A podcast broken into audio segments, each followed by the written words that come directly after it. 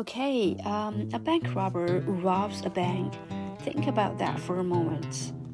Obviously, it has nothing to do with you, just as little as a man jumping off a bridge. Because you are a normal, decent person, so you would never have robbed a bank. There are simply some things that all normal people understand that you must never, under any circumstances, do. You mustn't tell lies, you mustn't steal, you mustn't kill, and you mustn't throw stones at birds. We all agree on that.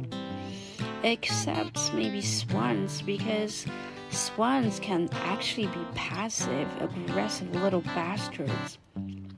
But apart from swans, you mustn't throw stones at birds. And you mustn't tell lies unless, well, sometimes you have to, of course. Like when your children ask, Why does it smell like chocolate in here? Are you eating chocolate? But you definitely mustn't steal or kill. We can agree on that. Well, you mustn't kill people anyway. And most of the time, you mustn't even kill swans, even if they are bastards. But you are allowed to kill animals if they have got horns and are standing in the forest, or if they are bacon. But you must never kill people. Well, unless they're Hitler. You are allowed to kill Hitler if you've got a time machine and an opportunity to do it. Because you must be allowed to kill one person to save several million others and avoid a world war. Anyone can understand that. But how many people do you have to save in order to be allowed to kill someone? One million? A hundred and fifty? Two? Just one? None at all? Obviously, you won't have an exact answer to that because no one does. Let's take a much simpler example then. Are you allowed to steal? No, you mustn't steal. We agree on that except when you steal someone's heart because that's romantic. Or if you steal harmonicas from from guys um, who play the harmonica at parties because that's being public spirited. Or if you steal something small because you really have to that's probably okay. But does that mean it's okay to steal something a bit bigger and who decides how much bigger? If you really have to steal, how much do you have to, to have to do it in order for it to be uh, reasonable to steal something really serious? For instance, if you feel that you really have to and that no one will get hurt, is it okay to rob a bank then? No, it probably isn't really okay even then. You're probably right about that because you had never robbed a bank, so you haven't got anything in common with that bank robber. Except fear, possibly, because maybe you have been really frightened at some time, and so was the bank robber. Possibly because the bank robber had small children and had therefore had a lot of practice being afraid. Perhaps you too have children, in which case you will know that you are frightened that the whole time, frightened of not knowing everything, and of not having the energy to do everything, and of not coping with everything.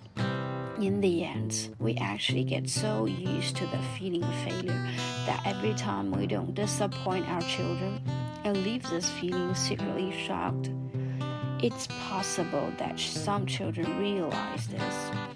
So every so often they do tiny, tiny things um, at the most peculiar times to buoy us up a little, just enough to stop us from drowning.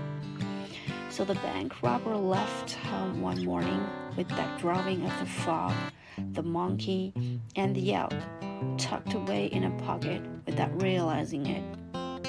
The girl who had drawn it put it there.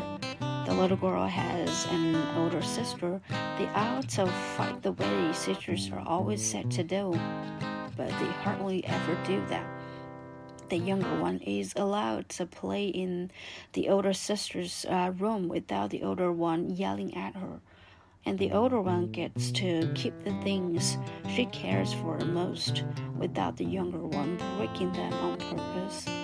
Their parents used to whisper, We don't deserve them. And the girls were very little.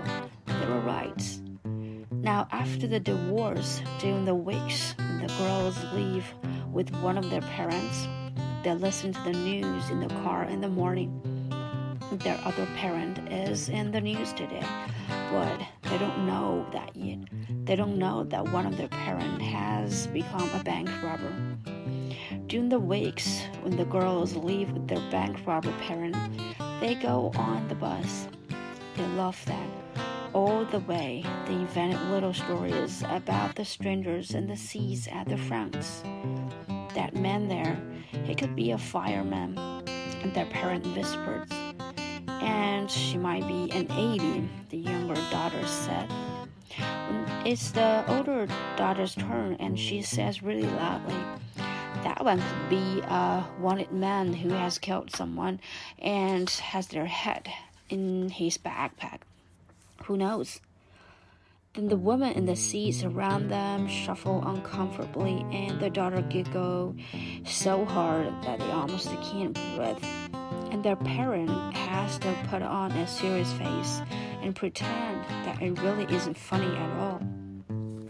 They're almost always late to the bus stop, and as they run across the bridge, in the bus stops on the other side, the girls always shriek with laughter. The elk is coming, the elk is coming.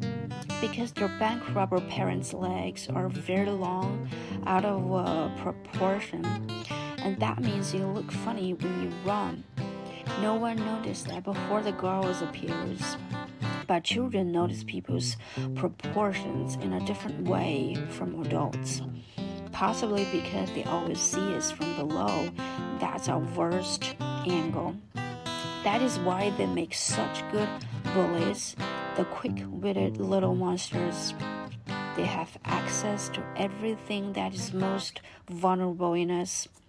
Even so, they forgive us the whole time for almost everything. That's the weirdest thing about being someone's parent, not just a bank robber parent, but any parent that you are loved in spite of everything that you are. Even astonishingly late in life, people seem incapable of considering that their parents might not be super smart and really funny and immortal. Perhaps there is a biological reason for that that up to a certain age, a child loves you unconditionally and hopelessly for one single reason you are theirs. Which is a pretty smart move on biology's part. You have to give it that.